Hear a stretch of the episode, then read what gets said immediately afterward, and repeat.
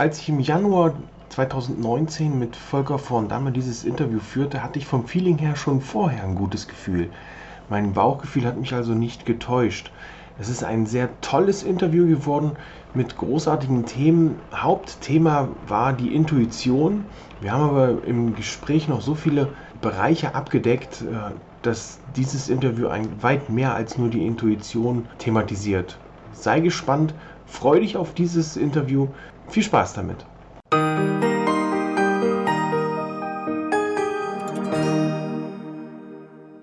Herzlich willkommen zu Leichter Leben mit Hashimoto, der Podcast. Ich bin Peter Gehlmann, Gesundheitscoach und begleite Hashimoto-Patientinnen in ein beschwerdefreieres, leistungsfähigeres Leben ohne lästige Gewichtsprobleme und habe in den letzten Wochen sehr viel erfahren, dass die Leute unsicher sind, was Hashimoto angeht, was die Nahrungsergänzungsmittel angeht, was soll ich essen, der eine sagt dies, der andere sagt das. Ich habe es eben schon zum Volker gesagt, meinem Gast. Man fragt elf Leute und kriegt 13 Meinungen und man vernachlässigt immer mehr sein eigenes Gefühl, seine eigene Intuition. Und deswegen heute zu Gast in der Interviewfolge der Volker von Damme, Personal Coach und für mich einer der Fachleute, was Intuition, Bauchgefühl, auf den Körper hören angeht. Herzlich willkommen, Volker. Hallo Peter, grüß dich. Freue mich dabei zu sein. Beginnen wir mal mit dem, wir, wir haben gerade schon darüber gesprochen, man geht zum Arzt, der Arzt stellt dich ein und alles ist gut. Ja. Man gibt sein, sein Vertrauen in den Körper eigentlich komplett ab an jemanden anderen, der dann in seinem schlauen Büchlein guckt und sagt, okay, Sie haben, wie in meinem Fall 2011, Sie haben Depressionen, nehmen Sie bitte die und die Pille dreimal am Tag oder einmal am Tag, je nachdem, was es für ein Medikament ist. Und dann wird alles gut. Mhm. Ne, man verlässt sich drauf. Nach einem Jahr war es bei mir immer noch nicht gut. Ich bin immer dicker geworden, immer träger geworden. Und dann kam ein anderer Arzt und sagte, wir untersuchen mal was anderes. Ich glaube, Sie haben da gar keine Depression, Sie haben Hashimoto. Ja. Und nun habe ich das komplett abgegeben, dieses Vertrauen, habe mich darauf verlassen, dass der Arzt die richtige Diagnose trifft. Was hätte ich anders machen können? Ja, ich meine, ähm, das Problem ist jetzt ein bisschen allgemeiner. Gehen wir mal, versuchen mal so ein Big Picture hinzukriegen zu dem mhm. Thema Intuition. Ähm, wir sind halt kopfgesteuert.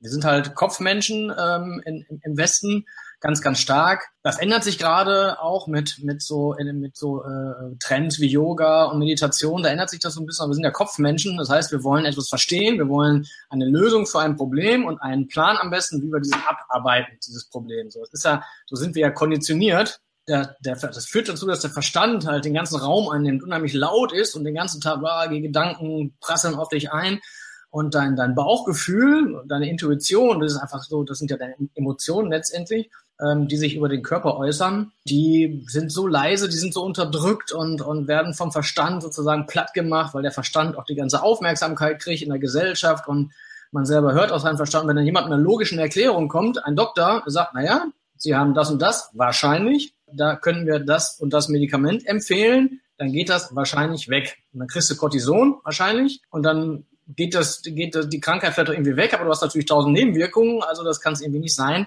meiner Meinung nach Intuition ist, ist ein Stück weit auch einfach Selbstverantwortung, also hin zur Selbstverantwortung, den Verstand mal außen vor lassen und mal ein bisschen aufs Bauchgefühl hören, also auf die Emotionen hören. Also letztendlich, der Emotionen äußern sich ja über den Körper. Ja, Körpersprachenexperten, die äh, können ein Lied von singen.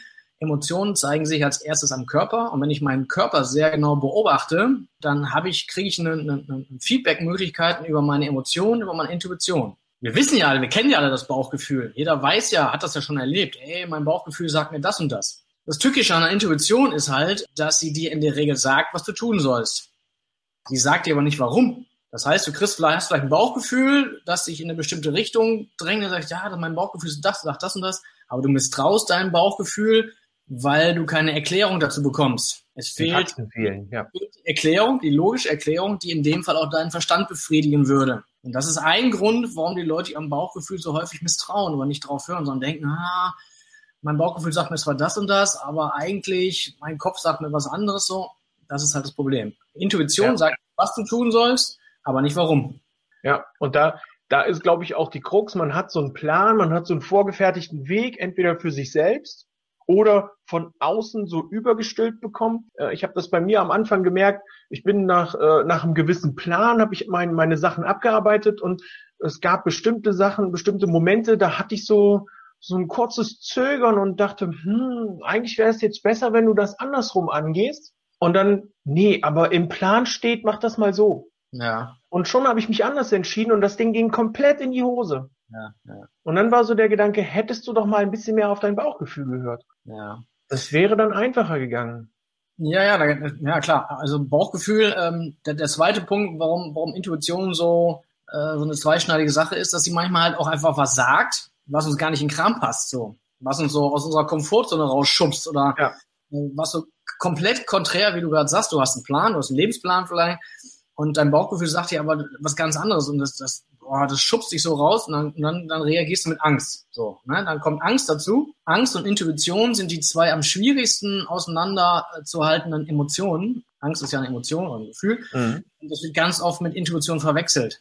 So, das ist, das ist, das ist nicht so einfach, auch äh, gerade wenn man da ungeübt ist, fordert auch eine Menge Training sicherlich, aber man kann dann lernen, das zu differenzieren. Also Angst ist eins der, kannst du wahrscheinlich bestätigen, ist eins der prägendsten Gefühle überhaupt. Ja. Hat eine wichtige Funktion, also äh, beim Essen, um sich nicht zu vergiften und was nicht, also von der Evolution her, ist Mhm. Angst eine ganz, ganz wichtige, ganz, ganz wichtige Emotion. Aber Intuition und Angst werden halt sehr oft verwechselt. So. Und das ist halt der Grund, der, der zweite Grund, warum die Leute sich nicht auf ihre Intuition verlassen, weil die unter Umständen was sagt, was ihnen nicht passt. Ja, was unter Umständen, wie du schon sagst, auch mit Anstrengungen verbunden ist, Genau. dann ja. eben den Po mal. Ich glaube, so der berühmt, der berühmteste Satz ist, hatten wir noch nie oder haben wir schon immer so gemacht. Ja. Warum sollen wir jetzt was ändern? ne? bei, meinem, bei meinem Vater kam letztes Jahr die Diagnose, lass mich lügen, Alzheimer. Oh, okay. Äh, Und bei dieser Diagnose, nachdem er das gesagt bekommen hat, oder Demenz, leichte Anfänge von Demenz Richtung Alzheimer, sagte mein Vater, das habe ich doch noch nie gehabt. Warum soll ich das denn haben? Dann habe ich gedacht, siehste, geht schon los. Äh, Aber das ist dann einfach so diese, diese Verdrängung. Warum soll ich denn jetzt was ändern? Das hat doch bisher immer alles gut geklappt. Ja, ja. Warum soll ich jetzt auf einmal, da kommt einer und sagt, ändere mal deine Ernährung, dann schaffst du es auch, dich, dich mit deinem Gefühl her, äh, vom, vom, vom Körper her besser einzustellen. Warum soll ich denn meine Ernährung ändern? Ich habe doch bisher immer so gegessen. Ja, der, der, der Wunsch des Menschen nach Konkurrenz, also nach einem, nach einer, nach einem Sicherheit, nach einem logischen Lebenslauf, nach, also Konkurrenz ist ja der Wunsch, möglichst logisch dazustehen, nach außen hin sozusagen, also dass der Lebenslauf passt und so weiter. Das ist so ein starkes Bedürfnis des Menschen, dass da kaum was gegen ankommt. Also entweder durch einen Schicksalsschlag, also wenn die Leute wirklich krank werden, das ist für deinen Vater vielleicht oder, oder auch jemand anders, der jetzt meinetwegen eine Hashimoto-Diagnose bekommt, also entweder eine Veränderung kommt immer durchs Leben, meistens durch ein negatives Ereignis oder halt durch eine eigene starke Persönlichkeit. So, also wenn man selber sagt, Mensch, ich habe keinen Bock mehr auf den Job, jetzt mache ich was anderes, so als Beispiel. Ja. Ich habe jetzt irgendwie Symptome, das kann nicht normal sein, jetzt gehe ich zum Arzt. So, ne? Das sind Mhm. halt Veränderungen finden immer nur durch diese zwei Trigger statt. Entweder durch das Leben, das dich irgendwie irgendwo hinschubst, entweder durch Krankheit oder, oder, oder Tod von einem, von einem geliebten Menschen oder halt durch eine eigene starke Führungspersönlichkeit. So, also das sind eigentlich die beiden einzigen Trigger, äh, die einen dazu bringen, irgendwas zu verändern. Leider. Ja. Weil der Mensch halt einfach ein Gewöhnungstier ist und unglaublich faul. Ich sehe das ja bei uns im Gym. Äh, bin da ja in so einem, so einem Fitnessstudio, wo ich meine, meine, meine Kunden äh, auch betreue. Und ähm, da ist natürlich Januar immer der, der Bär los, so, ne? kriegen alle das schlechte Gewissen. Ja. oh, meine Neujahrsziele, meine Neujahrsziele. Äh, was mache ich da jetzt und wie gehe ich da jetzt vor und so weiter. Und sechs Wochen später ähm, sind das dann die Karteileichen, die dann ähm, alles wieder vergessen haben. So. Ja. Also, Doch so lange, doch so lange. Ich dachte immer, dass das so eigentlich spätestens am 11. Januar aufhört. Ja, wenn die Leute sich angemeldet haben und haben da jetzt eine Woche oder was auch immer einen Kurs gebucht, den machen sie schon mit. Danach Mhm. so ein bisschen pling, pling, plang, plang und spätestens Ende Februar, März ist dann so, sind die Gyms wieder leer. Halt, Ja. naja. Für das, Fitness, für das Fitnessstudio nicht schlecht, wenn es ein langfristiger Vertrag ist. Wahrscheinlich diese Jahreszeit ideal, um ähm, ein kleines Polster aufzubauen. Für den Menschen an sich aber schade und traurig, dass er halt Veränderungen möchte, aber nicht dazu bereit ist, die Schritte dann auch durchzuziehen. Ne? Ja, der Mensch, also das ist halt absolut kurzfristig denken. Ich meine, geht jetzt so ein bisschen weg vom Thema vielleicht, ich weiß nicht, was du sagen, wenn ihr das so weit weg, aber wir sind halt kurzfristige Bedürfnisbefriedigung. Also, hier. also man kann diesen, diesen, nehmen wir mal das Beispiel mit dem Gym, das ist ja nicht nur am Jahresanfang so, das ist ja auch am Wochenanfang so. Ne? Am Wochenende haben die Leute gefeiert, ne? richtig Gas gegeben, was ich auch nicht gegessen. Am Montag sind die äh, Fitnessstudios voll und Dienstag vielleicht auch noch und Mittwoch, Donnerstag, ja. Freitag ist wieder leer. Also das, das wiederholt sich ja, dieser Zyklus, das ist immer dasselbe. So. Der Mensch ist halt auf kurzfristige Bedürfnisbefriedigung aus. So ist er von seiner Evolution her auch angelegt. Das, das kann man einem Menschen gar nicht zum Vorwurf machen. Das ist halt in seiner Evolutionsgeschichte so das stimmt. Angelegt. Ja. Und ja. das ist halt, das, das, das sehe ich halt auch sowohl im Fitnessstudio-Bereich als auch im Ernährungsbereich, dass wirklich hier, ja, man will, wie, wie eben schon gesagt, man will da so beginnen, aber dann merkt man, es wird unbequem und gerade gerade bei mir in meinen Kursen merke ich das, so nach einer Woche, nach anderthalb Wochen geht's dann so langsam los. Man fühlt sich schon besser, aber die Waage passt halt nicht zu dem, was man sich vorgenommen hat, was man für Erwartungen hat. Und dann fängt man an, das in Frage zu stellen. Warum soll ich überhaupt und äh, warum dies und warum soll ich denn verzichten? Und jetzt, dann hat man vielleicht auch mal Momente, wo der innere Schweinehund dann sagt, ich will Schokolade, mhm. hör mir auf mit der gesunden Ernährung. Mhm. Es tut sich doch nichts. Da ist es dann halt auch wichtig, äh, wie du vorhin schon so sagtest, es ist halt so, die Intuition will uns irgendwas sagen. In dem Moment sagt die Intuition aber, hey, gib mir Schokolade. Ist das dann, ist das dann noch so ein Bauchgefühl oder ist das dann eher schon der Verstand, der sich wieder einschaltet und sagt, weg von dem ganzen Gesunden, das tut dir nicht gut? Also es, es soll ja soll ja niemand dazu gebracht werden jetzt äh, komplett also das sind ja zwei verschiedene Themen ähm, jetzt also hier ist jetzt ein Asket zu werden also ich bin ja immer so ein Freund von 80-20 Prinzip also was du jetzt mhm. hast Ernährung intuitiv ernähren ähm, ist auch ist ein wichtiges Thema also Leute die sich intuitiv ernähren das sind eher so man kann über den Marktplatz gehen und sich so Gerüche einfangen ne? also man es jetzt auf die Spitze treibt wenn man sich intuitiv ähm, auch einkauft und, und, und sich über wir haben ja hier in Berlin hier um die Ecke so einen Wochenmarkt und dann lässt man sich einfach so ein bisschen inspirieren, auf was man so Lust hat. Der Körper sagt einem eigentlich, was man, was man für Nahrungsmittel braucht und äh, worauf man gerade Lust hat. Und wenn man auf Schokolade Bock hat, dann braucht der Körper vielleicht einfach gerade ein bisschen Zucker. Das kann ja sein. Gegen, gegen Schokolade äh, ist prinzipiell nichts einzuwenden. Und es geht ja auch nicht darum, jetzt ausschließlich nur seiner Intuition zu trauen. Man soll ja seinen Verstand nicht ausschalten, darum geht's ja gar nicht. Aber eben auf Dauer dazu, dass, also dass die Intuition ein bisschen lauter werden zu lassen und den Verstand vielleicht ein bisschen abzuschwächen. So einfach ein bisschen mhm. auf die Intuition hören, ein bisschen mehr so ein, ja, in, in, in östlichen Religionen, äh, in Indien und so weiter, da sind halt extrem, die sind halt nur Gefühlsmenschen, das ist das andere Extrem. Ja. Aber man muss halt die Balance finden, so. Also der Verstand ist natürlich wichtig. Aber grundsätzlich ist es so, Intuition sagt dir, was du tun sollst und dein Verstand ist eigentlich dazu da, das abzuarbeiten. Also die Entscheidung, die du, die deine Intuition getroffen hast, mhm von deinem Verstand sozusagen umsetzen zu lassen. Der Verstand kann bewerten, er kann abwägen, er kann vergleichen, er findet die beste Strategie, um diese Entscheidung dann umzusetzen. Ja. Aber bei dem Thema Ernährung einfach mal, also ich esse kein Fleisch, bin Vegetarier, aber ich spüre manchmal, dass ich Bock auf Fleisch habe. Mhm. So, das merke ich manchmal, aber ich habe mich dagegen entschieden, man braucht kein Fleisch unbedingt, man, man braucht das nicht zum Essen. Also der Mensch ist ein Allesfresser. Ähm, ja. Von daher bin ich jetzt hier kein, kein Hardcore-Vegetarier. Ähm, aber ich spüre manchmal das, das Bedürfnis und die Lust auf ein Stück Fleisch. So. Und, was ähm, machst du in dem Moment? Was ich da mache? naja, gut, dann sagt mein Verstand dann, du bist Vegetarier, du isst kein Fleisch. Also, aber ich, okay, also dann in dem Moment siegt dann quasi der Verstand erstmal über das Bauchgefühl. Genau. Über die Intuition, die dann sagt, hm, das riecht aber gerade sehr lecker. Ja, genau. Ähm, ja, mhm. aber es geht halt darum, das erstmal wahrzunehmen. Ne? Was ich dann damit mhm. mache, sozusagen. Ne? Das ist dann wieder äh, Kopfsache so. Ne? Also man kann ja dann ja. auch eine Gefühl, wenn man, wenn man, es geht erstmal darum, es wahrzunehmen. Wenn man in der Lage ist, es wahrzunehmen und sagt, ey Mann, ich habe da Bock auf Fleisch, dann ist ja erstmal ein gutes Zeichen, weil man hört auf seinen Körper und merkt, okay, der will jetzt gerade das und das. So, und wenn ich dann aber meinen Verstand sage, nee, aber das, das ist, geht einfach gegenüber meine, meine, meine Überzeugung, dann mhm. ist das auch legitim. So, es geht jetzt nicht darum, da äh, mein, mein Körper sagt, äh, oder eine Ausrede zu finden, sagt, ey, ich esse jetzt Schokolade, weil ich habe jetzt Bock auf Zucker, so, weißt du? Also das, ja, ja. das ist ein Unterschied. Also Intuition ja wenn man das ein bisschen trainiert, sagt einem eigentlich sehr genau in allen Lebensbereichen auch, was zu tun ist. Also was man mhm. will, wenn man Hunger, also Hunger und, und was man dann essen soll. Oder wenn es um Entscheidungen im Leben geht, machen die Leute immer so eine Excel-Tabelle oder schreiben auf, dafür und dagegen. Ja. Äh, was ich, für, für ein Jahresurlaub, wo fahren wir hin oder welchen Job soll ich nehmen? Da gibt es da immer so, so Excel-Tabellen und das für und dagegen wird diskutiert. Aber es ist, es ist immer die Intensität eines Gefühls, das sich in die eine oder die andere Richtung zieht. Ja. Also wenn du sagst, okay, es ist, es ist nicht verwerflich bei einer Entscheidung, sich auch eine, eine, eine Für- und eine Pro- und Kontraliste zu machen, was dann auch dafür spricht. Bei dem einen kriegst du mehr Geld, bei dem anderen hast du die und die Möglichkeiten, was auch immer.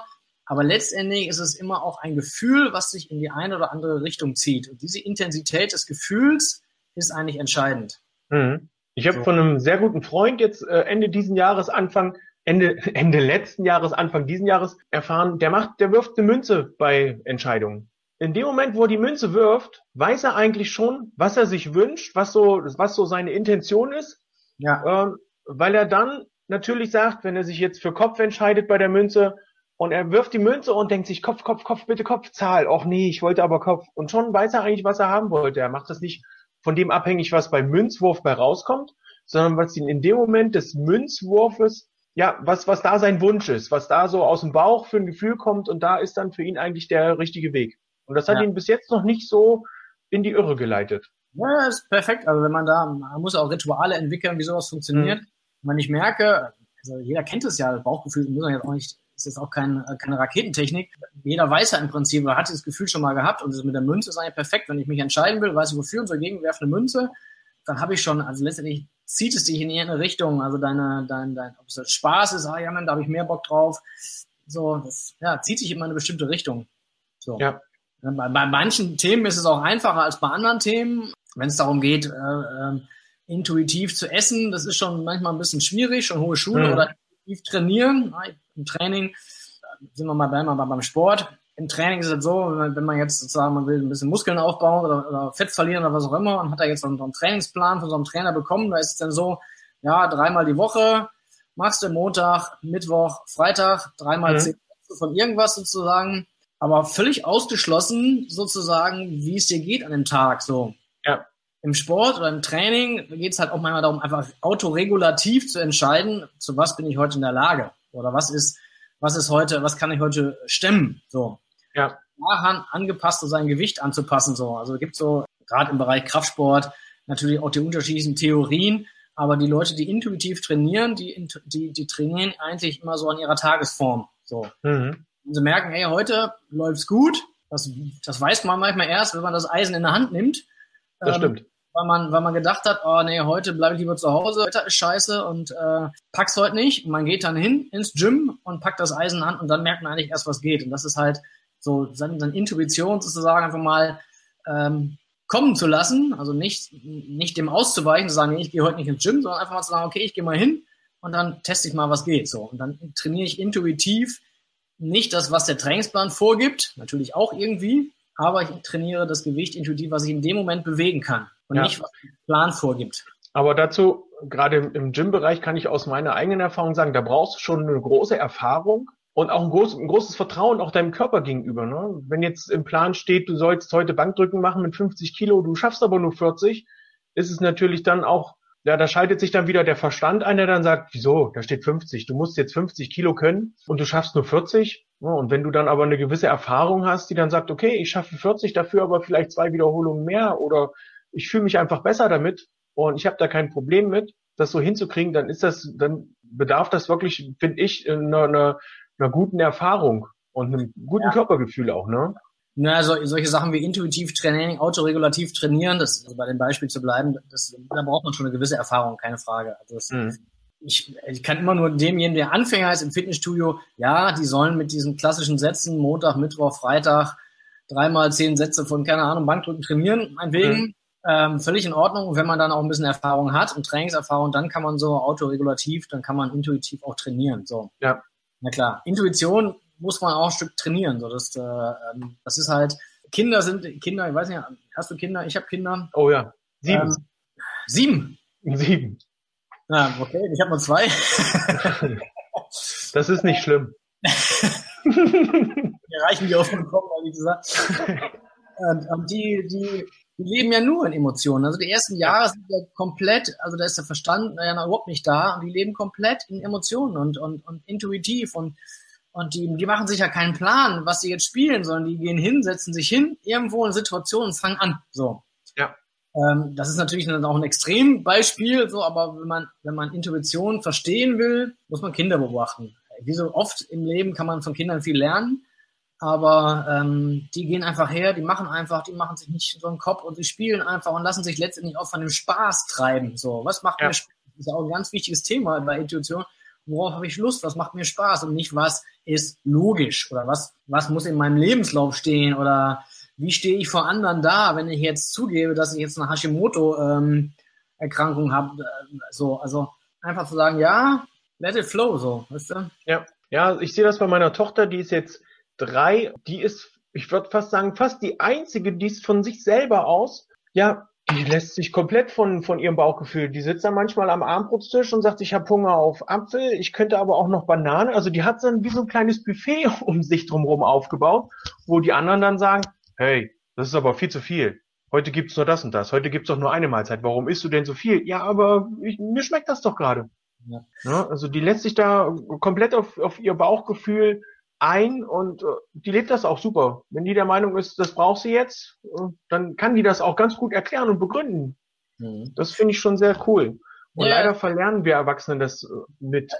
Ja, und das fängt früher an. Alter zu Alter. Ja.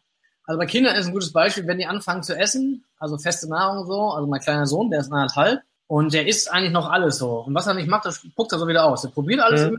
was er nicht macht, das spuckt er so wieder aus.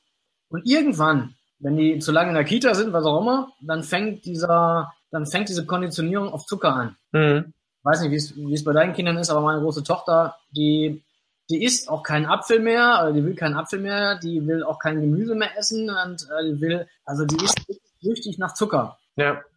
Das ist schön, wie, wie man diesen, diesen Punkt quasi auch beobachten kann. In dem Moment, wo Kinder eigentlich alles probieren und auch das meiste dann auch irgendwie essen, manche essen Sachen mögen sie nicht, aber ist ja auch völlig okay. Mhm wenn, wenn die Konditionierung von Kindergarten Schule dazu kommt.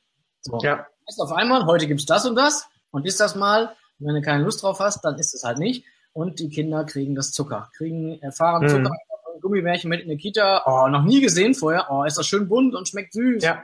Ist vorbei. Also, da bin ich zumindest bei meinen, bei meinen acht- und zehnjährigen Sohn und der, der, der zwölfjährige, der zieht da auch einigermaßen mit ganz froh, dass die von sich aus sagen, da gibt's dann immer so ein, früher hieß das gesundes Frühstück, bis wir den äh, Lehrern dann erklärt haben, wenn da Weizenbrötchen und äh, Salami mit dabei ist, dann sollen sie das doch bitte anders nennen, aber nicht mehr gesundes Frühstück, weil das ja ein, was gesundes Frühstück suggeriert für mich, dass es auch gesund ist. Und das ist es nun mal nicht in dem Fall. Da haben wir das dann umtaufen können in buntes Frühstück. Das mhm. passt dann auch viel besser. Aber mein Sohn sagt ganz klar, der Achtjährige, heute ist wieder buntes Frühstück, Papa du kannst mir trotzdem was mit, mit, äh, mit in die Brotdose packen. Ich esse da nix. Ich sag, wieso isst denn du da nix? Ja, da gibt's nur Weizenbrötchen und mit Margarine. Ich habe neulich gesehen, die machen das mit Margarine. Aber ja. das mag ich nicht. Das ist ungesund. Ja, das ja, und, ist nochmal ein anderes Thema, dieses Thema Ernährung. Ja. Weißt du, du kennst doch wahrscheinlich diese Deutsche Gesellschaft für Ernährung, diese klassische Ernährungspyramide. Ja. Wow. Ähm, ja. Und äh, auch wie die entstanden ist, ist sehr interessant, dass die eigentlich nach dem Krieg entstanden ist, nicht aus, aus, aus wirklichen wissenschaftlichen Studien, sondern man hat einfach die Leute beobachtet, die nach dem Krieg irgendwie besonders gesund waren und äh, gesund aussahen und hat geguckt, was die essen. Und die haben natürlich das gegessen, was nach dem Krieg verfügbar war, Kartoffeln, ja. Eier. Und daraus haben sie dann die Ernährungspyramide gebaut, wo unten unten Vollkorn steht, dann kommen, glaube ich, Nudeln, Kartoffeln, dann kommt Gemüse, dann und Obst und dann kommt Fleisch und oben Fett und dann kommt irgendwann, ja, Pflanzenfett, äh, Pflanzenöl ist das aller, allerbeste, ne? Sonnenblumenöl das allerbeste. So. Ja, und Rapsöl.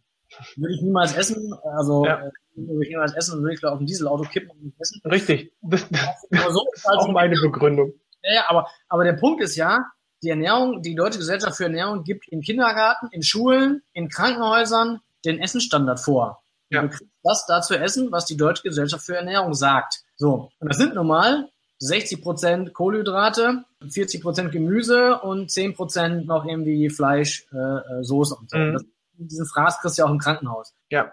Es ist, wäre eine gewaltige Aufgabe, diesen, dieses, dieses Bollwerk, diese, diese, diese ja. Macht sozusagen, die diese deutsche Gesellschaft für Ernährung mit dieser Ernährungspyramide geschaffen hat, die mal aufzulösen, so. Ja, meine, das, das ist, äh, dass das Bullshit ist. Aber ist so gut wie unmöglich. Ich meine, im Krankenhaus kann ich es verstehen als äh, sogenanntes Upselling. Durch die Ernährung kann es halt passieren, dass, dass du ein bisschen länger bleibst. Ne? Dann, dann hast du halt für ein paar Tage das Bett nochmal dazu gebucht. Aber gerade in den Schulen, wo es immer heißt an der Basis, muss man doch am besten arbeiten. Äh, mein Sohn, der hat äh, auch die Ernährungspyramide gehabt und hat da ein äh, hitziges Gespräch mit der Lehrerin gehabt, mhm. als es dann darum ging, weil er die Butter bei Grün mit reingepackt hat. Mhm. Butter ist gesund, sagt er. Musst nur die halt nehmen, wo du halt zumindest einigermaßen nachvollziehen kannst, dass die von Weide äh, Kühen kommt, die halt sehr viel, viel mehr Gras gegessen haben als das, was die Kühe ansonsten bekommen. Ja. Und nein, Butter ist gelb, aber am, also aber nur wenn man ein Auge zudrücken. Eigentlich ist die Butter rot, weil das ist viel zu viel Fett. Mhm. Dann sagt er, aber Frau Lehrerin, das ist doch gesundes Fett. Müssen wir doch mal unterscheiden. Fand ich ganz cool. Mit acht Jahren fängt er an, mit der Lehrerin zu diskutieren, gesundes Fett oder nicht gesundes Fett.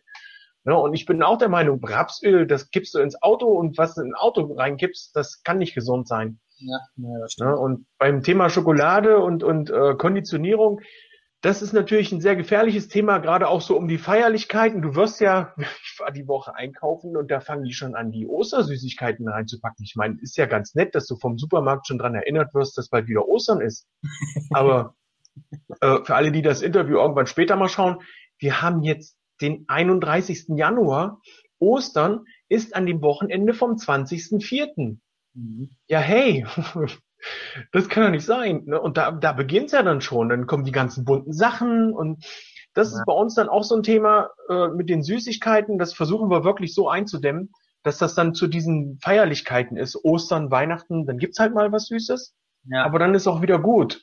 Und wir versuchen wirklich dieses, dieses Süße dann auszutauschen, wie du vorhin schon sagtest, ein Apfel, eine Banane und diese Schokolade gar nicht so in den Vordergrund rutschen zu lassen. Weil für mich eigentlich so die, die Schokolade neben Kokain, auch wenn man jetzt nicht vielleicht kreuzigen mag für diesen Vergleich, aber die Schokolade und der Zucker ist für mich neben Kokain die, die, die zweitschlimmste Droge. Du kommst ja. da gar nicht mehr raus.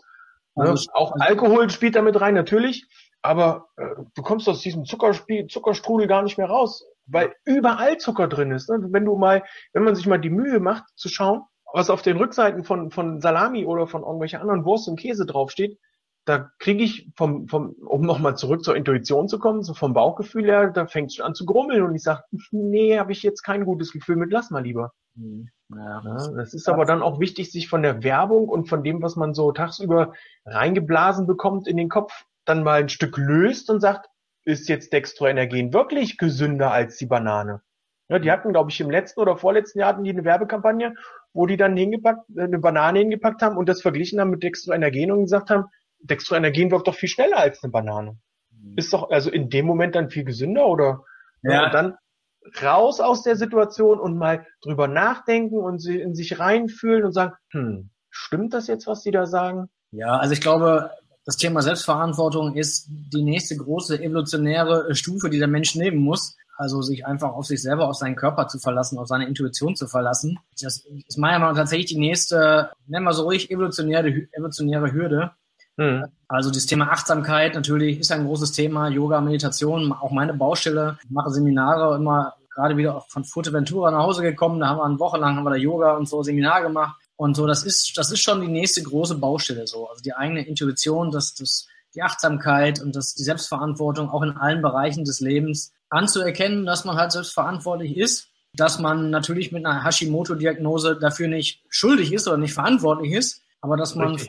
Verantwortlich dafür ist, wie man damit umgeht. Ja. Ähm, bei deinem Thema. Und ähm, dazu muss man die Leute halt, da muss man die Leute halt dann auch teilweise anleiten. So, wenn, wenn man halt Experte ist, so wie du, äh, dann hat man natürlich eine gewisse Verantwortung oder auch ein gewisses Privileg, sich in ein Thema einzuarbeiten, was einen selber betrifft bei dir.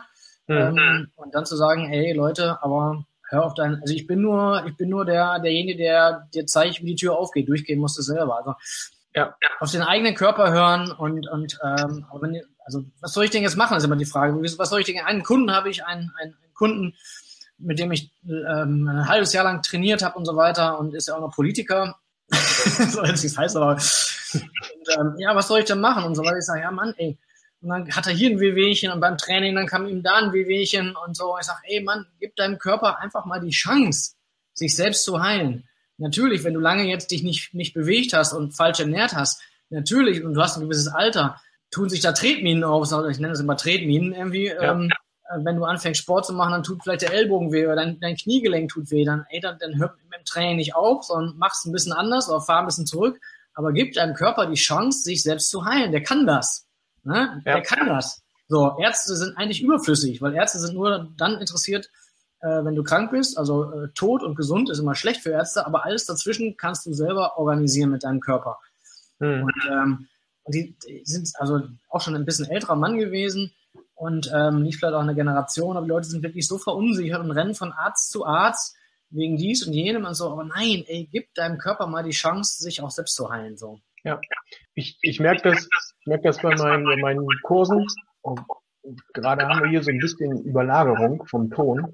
Ähm, ich merke das bei meinen Kursen, bei meinen Ernährungsumstellungen in den ersten drei Wochen. Also wir machen das ja über 21 Tage. Das ist so ein leichter Anfang mit einer Ernährungsumstellung so in der ersten Woche rebelliert dann auch der Körper natürlich und der, der Kopf, weil der Körper diese Ernährung ja gar nicht gewohnt ist. Der hat ja die bisherige Energie meistens aus Kohlenhydraten gewonnen oder so wie es die Ernährungspyramide halt vorschreibt, vorschlägt mhm. oder die Ernährungsberater, die dann nach dieser Ernährungspyramide arbeiten, die haben mir damals auch gesagt, hier ist die Ernährungspyramide, jetzt machen Sie das mal so, so, so und so. Und da habe ich gedacht, so habe ich mich doch aber bisher auch ernährt wenn ich das jetzt weitermache, da kann ich doch nichts ändern, wird es doch nicht besser. Und der, klar, die Verdauung, die ändert sich, weil natürlich andere Stoffe in den Körper reinkommen, der Körper andere Sachen verarbeitet. Die Verdauung ändert sich, weil natürlich auch Giftstoffe abgebaut werden, äh, der Körper allein schon durch die, durch die Ernährungsumstellung da so eine kleine Entgiftung mitmacht und dann brechen die meisten ab. Ne? Beziehungsweise wenn das nicht so ein, so ein Coaching ist, wo noch jemand mit im Nacken sitzt, ich nenne es mal so, ne? so wie bei dir beim Training, du stehst dann da und guckst, ob die Bewegungen auch richtig sind, ob das alles so passt und gibst da eine Anleitung. Und wenn da keiner im Nacken sitzt und sagt, hey, dein Ziel, pass auf, du kannst dies und das probieren, äh, mach mal ein bisschen weniger hiervon oder beweg dich mal in die Richtung, dann brechen die Leute ab, weil sie halt merken, das wird unbequem, das mag ich jetzt nicht, dann lassen wir das lieber. Ja, und äh, ich denke, da ist auch äh, wichtig, dass dann jemand da ist, der mit unterstützt, auch beim Bauchgefühl, da mit ein bisschen anleitet, die Leute in diese Selbstverantwortung so ein bisschen äh, begleitet. Ja, manche Sachen muss man auch einfach verstehen. Also bevor man auch, auch was, was ändert, muss man, also geht mir selber ja auch so, bevor ich Sachen äh, anerkenne als was Neues, muss ich es auch irgendwie verstehen. Also mein Kopf ist schon auch so, dass ich sage, ey, wenn ich jetzt was anderes machen soll, muss ich auch wissen, warum. So, also den Anspruch habe ich schon. Oder wenn, wenn, mhm. mein Bauchgefühl mir irgendwie sagt, das und das, dann hinterfrage ich schon, okay, was steckt da jetzt dahinter? Also mein Verstand fängt dann schon an zu arbeiten und zu sagen, hey, ist das jetzt, also was passiert hier jetzt gerade? Ist das jetzt die richtige äh, Entscheidung? So, also das soll man ja nicht abschalten, darum geht's ja gar nicht. Aber letztendlich muss man verstehen, dass, dass, dass, dass es halt der Mensch von seiner Evolution halt ein paar, ein paar Gene mitbekommen hat. Also wir sind ja heute im Prinzip nicht anders als vor grob 10.000 Jahren. Ne? Aber der, der, Richtig. der Organismus hat sich ja nicht geändert. So. Und das muss man einfach verstehen, so dass man halt früher kurzfristig auf Nahrungssuche war, dass man halt kurzfristige Probleme hatte, die man lösen musste, die immer mit, mit der Beschaffung von Nahrung und der Ab Abgrenzung von Feinden zu tun hatte. Und das waren halt einfach, deswegen ist Angst so stark. Angst ja. ist so stark oder hat, hat deswegen einen, einen, einen, einen größeren Stellenwert als zum Beispiel Glücksgefühle, weil es halt immer darum ging, wo lauert jetzt die Gefahr, wo lauert der Feind so. Und das ist halt evolutionär, muss man das einfach verstehen, warum diese, diese Angstträger, warum diese, diese, diese kurzfristige Bedürfnisbefriedigung, warum die so stark ist. Das ist einfach in der Evolution mit angelegt. So. Und wie gesagt, also die nächste Evolutionsstufe ist halt genau das zu überwinden. So, das ist, ja. Äh, man, man stelle sich nur mal vor, der Steinzeitmensch früher war dann gemütlich mit seinem Speer unterwegs auf Nahrungssuche, hat dann den Säbelzahntiger oder das Mammut gefunden, äh, wie der sich dann hinstellt und sagt, hey super, da ist das Mammut. ich denke nicht, dass er sich da so gefreut hat. Ich vergleiche das in meinen Coachings gern mit Stresssituationen, wo der Körper dann wirklich komplett dicht macht und sich nur noch auf auf das Lebensnotwendigste konzentriert, nämlich dann in dem Moment das Weglaufen, beziehungsweise wenn man nicht schnell genug zum Jagen kommt, ist dann halt das Weglaufen und das ist dann wieder dieses Angstgefühl, ne? Und diese Stressreaktion, die ist ähnlich, ja, liebe Schwiegermütter, ich will euch da jetzt nicht zu nahe treten, aber das sind so Stressreaktionen, die man auch gerne damit vergleicht, wenn die Schwiegermutter zu Besuch kommt. Ähm, viele konnten es mir bestätigen. Ich sage jetzt nicht, wer in meinem Coaching alles war, nicht, dass das noch irgendwelche Auswirkungen hat, aber das sind auch so Momente, wo die Intuition dann ganz klar sagt, hey, lauf weg. Der Verstand sagt, oh, ich habe aber Hunger, lass uns den mal jagen. Aber wenn dann so ein Säbelzahntiger wach ist, weiß ich nicht, ob ja. dann das, das Gute ist, auf den Verstand zu hören. Ja, du hast halt, du hast halt die Intuition oder, oder, oder dein, dein Hypothalamus, das ist ja der sozusagen im Moment einfach reagiert, also das Reptiliengehirn. Und das ist heute immer so. Das war früher Kampf, Flucht oder Angriff. Also Flucht oder Angriff. Das sind die beiden Pain or Gain. Das sind die beiden Motivationstrigger. Und eigentlich ja. ist es nur einer, weil der Schmerz ist stärker. Und wenn du, wenn du dich für irgendwas motivieren willst, ein Ziel zu erreichen, dann muss dieser Schmerztrigger so stark sein, dass es halt einfach ein Muss wird, so. Und das ist heute mhm. immer noch wenn du stressige Situationen hast, also meine Schwiegermutter kann ich nicht bestätigen, die mag ich, die, wenn die kommt, das finde ich, finde ich immer nett. Oder bin auch gerne zu Besuch. Aber wenn, wenn eine stressige Situation kommt, irgendwie, du kriegst eine E-Mail oder kriegst eine Nachricht vom Finanzamt oder weiß der Geier, so, ja. dann, ist die, dann ist die Reaktion immer dieselbe. Pain or gain.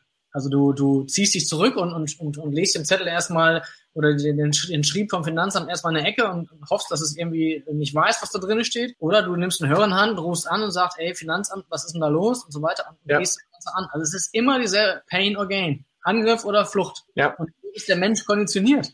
Das muss man verstehen, wenn man, wenn man sich mit Krankheiten, wenn man sich mit, mit Körper, mit Ernährung, mit, mit Zielen beschäftigt, mit, also dem Thema Persönlichkeitsentwicklung. Und äh, das sind so ein paar grundsätzliche Faktoren, die haben sich einfach seit 10.000 Jahren nicht geändert. So, die ja. Umstände haben sich geändert. Also heute ist es nicht mehr das wilde Tier, was um die Ecke guckt, sondern heute ist es das Finanzamt oder der Nachbar oder der Chef oder was auch immer. So. Ja. Und so ist der Körper von seiner Evolution her einfach aufgebaut. So. Und das können wir ja. lernen. Haben wir so mitgekriegt. Liebe Schwiegermutter, falls du das irgendwann mal sehen solltest, es ist natürlich nicht so, dass du bei uns jetzt Stress auslöst oder dein Besuch oder der Besuch bei dir. Das wollte ich damit nicht äußern. Das war nur ein Beispiel. So, jetzt habe ich da nochmal den Kopf aus der Schlinge gezogen. Wenn die Schwiegermutter auf Facebook ist, dann weißt du, okay, dass, dass die Plattform jetzt langsam oldschool wird. Das stimmt. Ja, also die Quintessenz von der ganzen, von diesem Interview für mich, um das mal runterzubrechen, mehr auf sich selbst hören, lernen, auf sein, sein inneres Gefühl, auf sein Bauchgefühl zu hören, sich mehr auf das Innen zu konzentrieren und nicht auf das Außen, nicht was von draußen immer gequatscht wird. Äh, nimm davon dies, nimm davon jenes. Äh, wenn dir Dosierungen bei Medikamenten oder Nahrungsergänzungsmitteln zu hoch vorkommen, dann hinterfrag das für dich, ob, dich, ob sich das für dich gut anfühlt. Ne? Nicht alles, was dein Nachbar nimmt, muss gesund und gut sein, weil jeder Mensch ist ja verschieden. Gibt bestimmte Parameter, wo ich als, als Gesundheitscoach sagen würde, probier's mal ohne, zum Beispiel ohne Gluten, ohne Zucker, ohne Milchprodukte. Probier das mal eine Zeit lang ohne und wenn du da einen großen Unterschied merkst, dann behalt es bei und wenn du keinen großen Unterschied merkst, ja, mein Gott, ja, äh, kann ja keinen dazu zwingen. Wir ja, haben ja alle noch einen freien Willen letztendlich geht es natürlich auch darum, auch den Verstand zu bemühen. Also das allererste, was man machen sollte, ist natürlich immer Blut äh, untersuchen lassen, großes Blut. Mhm. Inzwischen auch muss man nicht zum Arzt gehen, da kann man auch im Internet also seriöse Anbieter finden, also Startups, ja. die ist eins, was ich selbst sehr schätze. In Lykon kann man ein bisschen Werbung machen. Richtig, mit, bei denen habe ich jetzt auch, von denen habe ich seit letztem Jahr die drei Tests hier liegen und äh, ich schieb das noch vor mir her, weißt ja, wie das ist, wenn die Männer dann so eine kleine Wunde haben. Äh, äh, ich muss noch den richtigen Moment erwischen, wo meine Frau dann noch sagt, oh komm her, mein Schatz, das wird schon wieder. Ja. Ja, die ist natürlich kann ich auch empfehlen. Alter, ne, wenn man so die ähm, 30 und 40 überschritten hat. Ja, aber ähm, lass mich lass mich noch ein klein bisschen Werbung mhm. machen, bevor wir vielleicht Gerne. Ende, weiß nicht. Ähm, es gibt eine, äh, ich habe einen Kurs, einen Online-Kurs zum Thema Intuition. Da geht es darum, auch bessere Entscheidungen zu treffen. Ähm, da geht es darum, auch mit Meditation, auch mit, mit Yoga-Übungen sich an das Thema ranzutasten. Ähm, da kann man sich auch einen Gratiskurs äh, angucken, ein paar Videos angucken, ist auf der Webseite intuitivathletik.de äh, zu finden. Kann man vielleicht mhm. noch, ich packe den, pack den Link nachher mit unter das Video in die Beschreibung. Genau, da gibt's halt einen Kurs, da gibt's auch einen Blog, wo ich halt so ein bisschen Selbstexperimente mache. Also da, da veröffentliche ich nur das, was ich an mir selber getestet habe, sozusagen. Ähm, geht auch um Intuition und, und, und äh, veröffentlicht auch meine, meine Blutergebnisse, also bin da ganz transparent. Da kann man sich Inspiration holen auf diesem Blog. Genau, du verlinkst das einfach nochmal und mhm. äh, damit ist der Werbeblog auch beendet. Ich muss noch was dazu sagen, weil ich fand das sehr cool. Ich sitze jetzt ja. ja auch in kurzer Hose, aber ich glaube, bei deiner Endless Summer Challenge geht's eher darum, auch in kurzer Hose mal rauszugehen. Ja. War ich heute Morgen auch, nämlich Holzhacken. Ah, sehr gut. Diejenigen, die mich verfolgen ab und zu auf Facebook oder Instagram, die sehen, ich gehe generell in kurzer Hose Holzhacken. Ja. Ähm, dann ist die Freude auf den warmen Ofen umso größer. Ja, Endless Summer Challenge habe ich ja gestern auch oder vorgestern in der Vorankündigung verlinkt. Ist eine coole Sache, einfach mal mit kurzer Hose rausgehen und äh, sagen, nix Winter. Ja. ja, ja wenn, wenn Sommer schon, ist im Kopf. Wenn du schon ansprichst, dann lass mich da kurz drei Worte zu sagen. Klar. Also ich habe äh, mir einen langen Traum erfüllt und habe eine, eine, eine Plattform ins Leben gerufen, wo es so ein bisschen um Persönlichkeitsentwicklung geht und Freiheit. Also ist auch halt auch ein, ein Herzensthema von mir, sozusagen Menschen nicht nur gesundheitlich und auch, auch sportlich fit zu machen, sondern halt auch frei zu machen im Sinne von finanzieller Freiheit. Also das heißt jetzt nicht, dass man jetzt Millionär werden muss oder will, sondern einfach auch da einen gewissen Status zu erreichen, bei der Rente vielleicht nochmal nachzugucken, ähm, ist das alles so oder muss ich vielleicht was vorsorgen? Also einfach ein bisschen auch da die Leute aufzuklären. Mhm. Über diese Plattform haben wir eine kleine Kampagne gemacht. Das ist äh, Surf Jam Live in a Van heißt diese Plattform. Soll einfach ein Bild sein für Freiheit und, und Unabhängigkeit. Genau, und darüber läuft halt diese Endless Summer Challenge. Einfach mal eingeben, endlesssummerchallenge.com. Und der Hintergrund dieser Aktion war der lange Sommer im äh, letzten Jahr, dass wir gesagt haben, okay, das war, also irgendwie hat das ja jeder gespürt so. Ne? Also dieser Sommer ja. noch vier Wochen länger, dann wäre das Wasser knapp geworden, so, das war irgendwie nicht normal. Hat, glaube ich, jeder in Deutschland irgendwie gespürt. Und jetzt war die Idee, okay, wir machen einfach eine kleine Aktion, verlängern den Sommer einfach über den Winter, laufen und tragen kurze Hosen im Winter für 30 Tage so. Das war so die Challenge. 30 Tage kurze Hose auch im Winter und machen damit sozusagen Aufmerksamkeit, äh, erregen damit Aufmerksamkeit so in unserem Umfeld bei den Nachbarn so, ey, wieso trägst du kurze Hosen? Ja, es ist eine Aktion, eine Challenge und wir wollen ein bisschen auf den Klimawandel aufmerksam machen. So. Und das war halt die Grundidee für diese End of Summer Challenge. Ich habe die ersten 30 Tage jetzt hinter mir. Ja, in Berlin war eine Woche war es ganz schön hart. so, und ähm, genau, sollte einfach ein bisschen was für, für den Klimaschutz machen, weil ich bin auch, auch Surfer und sehr in Kontakt mit Natur und, und gerne Natur da ist mir so das Ganze einfach auch ein besonderes Herzensanliegen, da manchmal auch ein bisschen darauf aufmerksam zu. Also da auch endlesssummerchallenge.com, wer da sich mal informieren will. Genau. Einfach mal mitmachen, einfach mal machen. Nicht ja. lange drüber nachdenken, sondern einfach mal machen. So eine kurze Hose sieht bestimmt ganz witzig aus. dann kriegt man auch wieder Kontakt zu den Nachbarn, wenn man den vorher nicht gehabt hat. Ja, äh, oder zum Umfeld. Chris, also die, die Blicke sind von mitleidig bis äh, hin Anerkennung. So. aber ja, Respekt. Guck an. Lustig, Keine ja. Haare, kurze Hose, der muss leiden. Bei dem Wetter, ja. ja. Ja, aber das ist, das ist eine coole Sache für, für den Klimawandel, um da mal auf eine, jetzt im Winter vor allen Dingen spaßige Art und Weise äh, darauf aufmerksam zu machen dass wir da vielleicht irgendwann mal hinkommen können, ne? dass auch hier in Deutschland so ein, so ein Sommer, dass wir dann quasi im, im, im Winter die Weihnachts, äh, die Weihnachtsbäume dann mit, mit äh, fetten Sonnenschein aufstellen können. Ne? Ja, interessant. Also das Thema Weihnachtsbäume, also die, die Weihnachtsbäume haben, haben extrem gelitten, also das Wachstum der Weihnachtsbäume. Mhm. Also ich will nicht sagen eine Weihnachtsbaumknappheit, aber es war schon, also die wurden schon gepimpert, so die haben schon Wasser bekommen, was eigentlich für was anderes gedacht war weil die halt äh, so einen krassen Sommer sind halt nicht sind halt nicht gewachsen. Es gab definitiv weniger Weihnachtsbäume äh, dieses Jahr und die mussten halt gepimpert werden übers Jahr und, und, und wenn man in den Supermarkt geht, die Kartoffeln sind, sind schlechter. Also man merkt ja. vom Klimawandel ist, oder von diesem heißen Sommer, ne, der Folge meiner Meinung nach vom Klimawandel ist, äh, merkt man auch im Supermarkt so an, an der Qualität ja. der, der Waren, die aus dem, aus dem Boden kommen. Ich, ich sehe das bei den bei den Süßkartoffeln. Ich esse ja nur super gern Süßkartoffeln ja. und die waren früher wirklich so hier so zwei Fäuste groß. Ja. Das waren, da, wenn man, wenn da einer gesagt hat, ich schneide mir zwei Süßkartoffeln ans Essen und ich esse die, da habe ich gesagt, oh, Respekt, nicht schlecht. Ja. Und wenn jetzt einer sagt, ich mache zwei Süßkartoffeln, dann hier so die Größe oder, oder vielleicht auch so die Größe, dann denke ich auch, wer soll davon satt werden? Das ist schon ein Unterschied. Ne? Die Kilopreise haben sich nicht geändert, aber die Anzahl äh, von dem, was du dir da einpackst, ist schon äh, ja, beachtlich geschrumpft. Ja. Ja, alles klar. Also entweder Endless Summer Challenge oder den Link zu deinem Intuitivtraining packe ich noch. Ich packe beide Links wieder unten äh, in die Videobeschreibung rein. Ja, sehr schön. Und dann hört mehr auf euch. Achtet auf euch selbst. Achtsamkeit, das ist wirklich höchst wichtig. Ist ja zum Glück ein Trendthema, von daher. Ja. Volker, ich danke dir für das interessante Interview, für das Gespräch. Wir haben gemerkt, wir können wieder äh, unheimlich viel abdecken, sowohl äh, Intuition als auch Bereich vom Sport und von der Ernährung. Äh, ist sehr cool, wie alles so ineinander greift. Ja, ich danke dir und ich sag Tschüss, bis zum nächsten Mal. Ja, ich bedanke mich ebenfalls bei dir, Peter. War nett, äh, wirklich Spaß gemacht und ähm, ich hoffe, es war was dabei, was du und deine äh, Freunde, Follower, Patienten, äh, Kunden etc., wie auch immer gebrauchen können. Vielen Dank. Auf jeden Fall.